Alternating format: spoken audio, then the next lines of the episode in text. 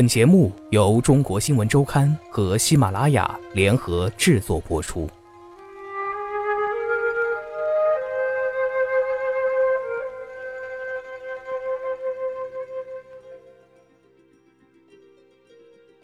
刘镇伟和王家卫一起走上导演生涯时，正是一九八零年代香港电影最繁荣的时候。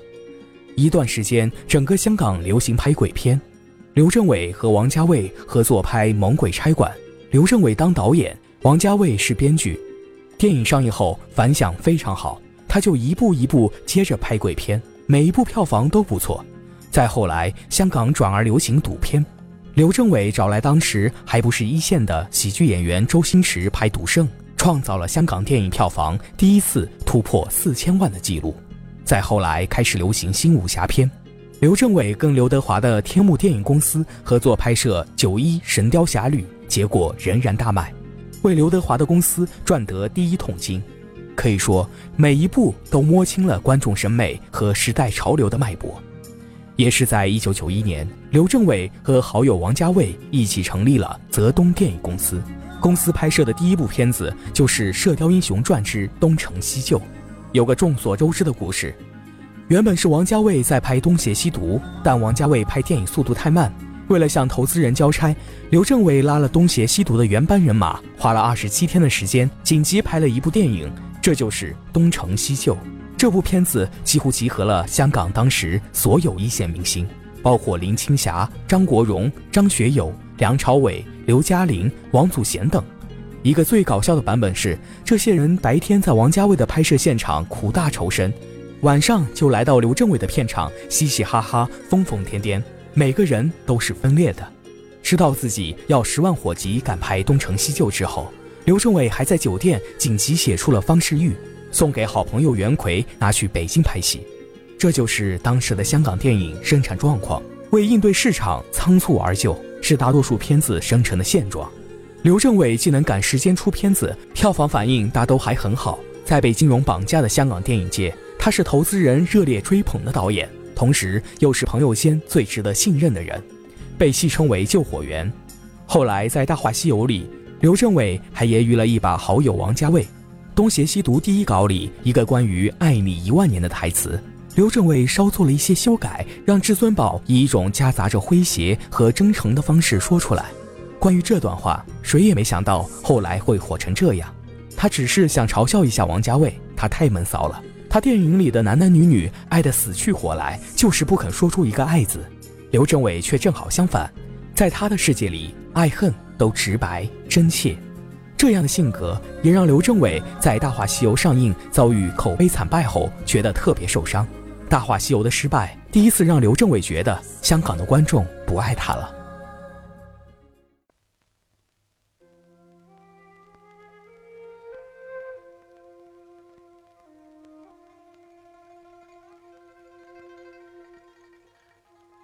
那你们都这么不爱我了，我为什么还要继续下去呢？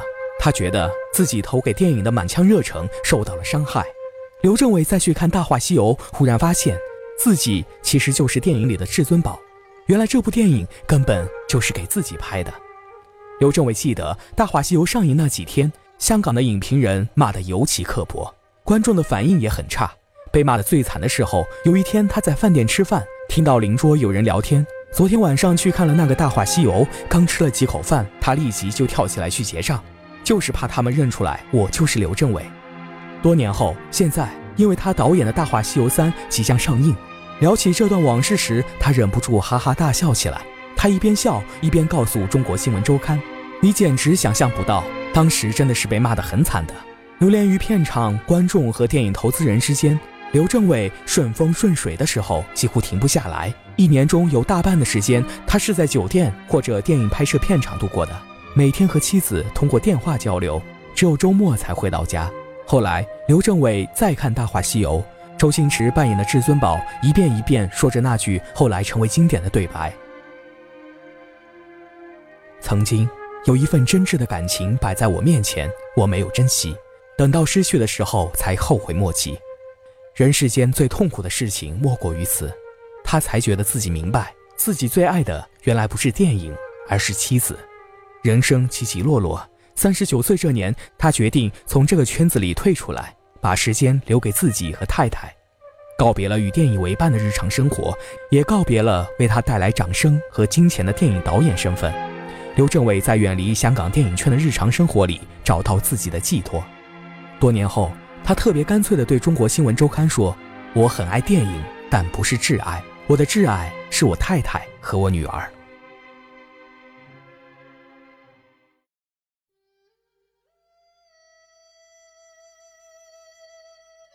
很长一段时间里，刘镇伟安于家庭生活。在加拿大出生的女儿甚至不知道自己的爸爸曾经是一名导演。直到后来，他在一所学校里学中国民族舞，知道了王菲、阿娇这些中国明星。他向爸爸要阿娇的签名。作为女儿奴，刘镇伟只好赶去片场，像一名普通粉丝一样找阿娇签名。大概是在一九九八年或一九九九年，刘镇伟记不清了。他在加拿大接到王家卫的电话，后者开玩笑地告诉他，《大话西游》现在在大陆火得不得了。刘镇伟不太相信，这在电影史上就没有发生过这种状况。一部电影拍出来，上映以后的票房和口碑，基本就代表这部片子的水准。时隔几年突然翻盘的情况，基本上不可能发生。刘镇伟觉得是老朋友王家卫忽悠自己出来拍片，没当回事儿。过了几个月，周星驰也打来电话，问他最近身体怎么样。这是刘镇伟到加拿大后第一次接到周星驰的电话。刘镇伟这次觉得一定是有什么事情发生了，才知道这时候《大话西游》的盗版 VCD 在内地已经卖疯了。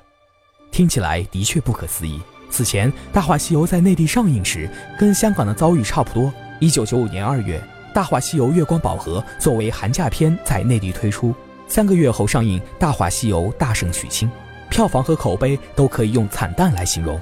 尤其在北方地区，人们早已习惯春节晚会里北方式的幽默，对于香港电影里无厘头的搞笑完全摸不着头脑。人们知道周星驰的名头，但对电影的审美还来自于张艺谋、陈凯歌等第五代导演提供的严肃影片。《大话西游》的幽默，人们无法对接。为了避免损失，一些电影公司放映两天后就决定撤掉《大话西游》。如果非要追根溯源，这部片子最初是在北京高校的校园论坛上流行起来的。等到那句“曾经有一份真挚的爱情摆在我面前，我没有珍惜”红遍网络时，已经是电影上映三年之后了。根据当年在清华上学的学生的回忆，大约在一九九七年初，清华大学为每个学生宿舍配备了一台电视。当时网络刚刚兴起，每人一台电脑打魔兽的时代还远没有到来，娱乐的方式也很少，大家有空就围在电视前一起看电视，能看的台也不多。但一天晚上，北京电视台刚好放一部叫《大话西游》的电影，学生们很快就看懂了这部充斥着搞笑桥段、颠覆经典的香港电影。这真是个奇怪的现象。一九九七年，香港电影正沿着前几年逐渐显示的颓势，卷进一场寒流的漩涡中心。接连好几年，好莱坞电影长驱直入香港，六千万的票房纪录是《侏罗纪公园》创下的。到一九九八年，《泰坦尼克号》打破亿元票房纪录。香港电影早已不复往日的辉煌，但几乎在一夜之间，《大话西游》这部在香港本地遭遇滑铁卢的电影，却在内地学生中火了起来。或许是因为它解构经典的无厘头式搞笑风格，暗合了学生们当时百无聊赖的心态；又或许是其悲剧爱情故事的内核，让大家看到了自己爱情的失败。出国留学正热，情侣间面临毕业就要分手的爱情悲剧。总之，大家津津乐道于反叛的孙悟空、幽默的台词，以及朱茵扮演的漂亮可爱的紫霞仙子。中国最高学府的天才学生们开始将影片里的至尊宝引为知己。反叛，无聊。原以为天之骄子的自己无所不能，最后却发现现实残酷，只能循着命运设定好的路线前行。这年恰好是中国互联网元年，一九九四年，中国就接入了国际互联网。但真正大规模发展起来却是一九九七年，这年中国电信推出价格相对低廉的服务，普通用户拨通一个电话号码就能上网，这在全国各地直接催生了一大批网吧，也开启了网络聊天室和 BBS 论坛的时代。从清华大学水木 BBS 发散开去，当时几乎所有的论坛和聊天室里铺天盖地全是关于至尊宝和紫霞的话题，很快。这部片子的情节，连同他搞笑而又无厘头的台词，像病毒一样传遍了刚在中国兴起的网络。《大话西游》相关的专门网站就有几十个。与之相关的论坛更是不计其数。正是盗版 VCD 横行的时代，北京中关村的天桥下、街巷里，到处都是销售盗版 VCD 的流动摊贩，售卖的一堆廉价盗版 VCD 中，《大话西游》是其中最抢手的。盗版录像和 VCD 的兴起，以及网络进入中国的第一波浪潮，让《大话西游》突然获得了新生。人们开始分析它的每一个场景，赋予它更深层次上的严肃意义。随着《大话西游》成为席卷网络的文化现象，严肃的评论界也开始重新解读这部片子。人们开始赋予它更多内涵，其中“后现代”是用的最多的一个词。这个词代表了对崇高和经典的解构、及时行乐的心态，以及对正统的反叛和离析等多重意义。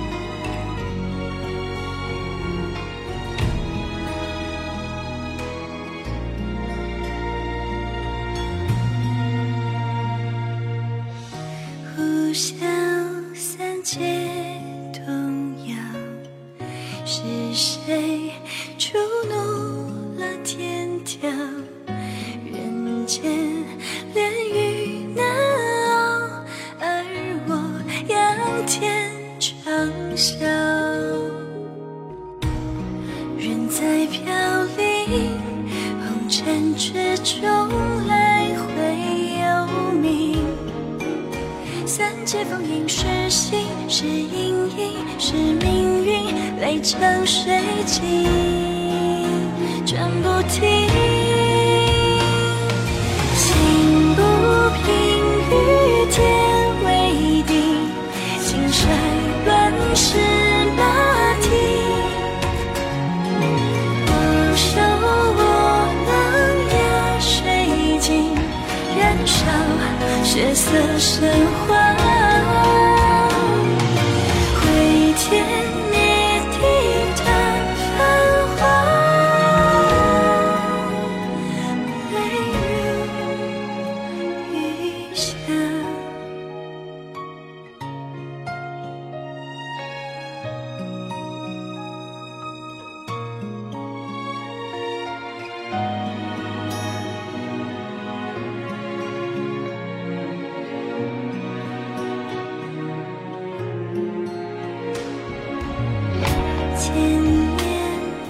和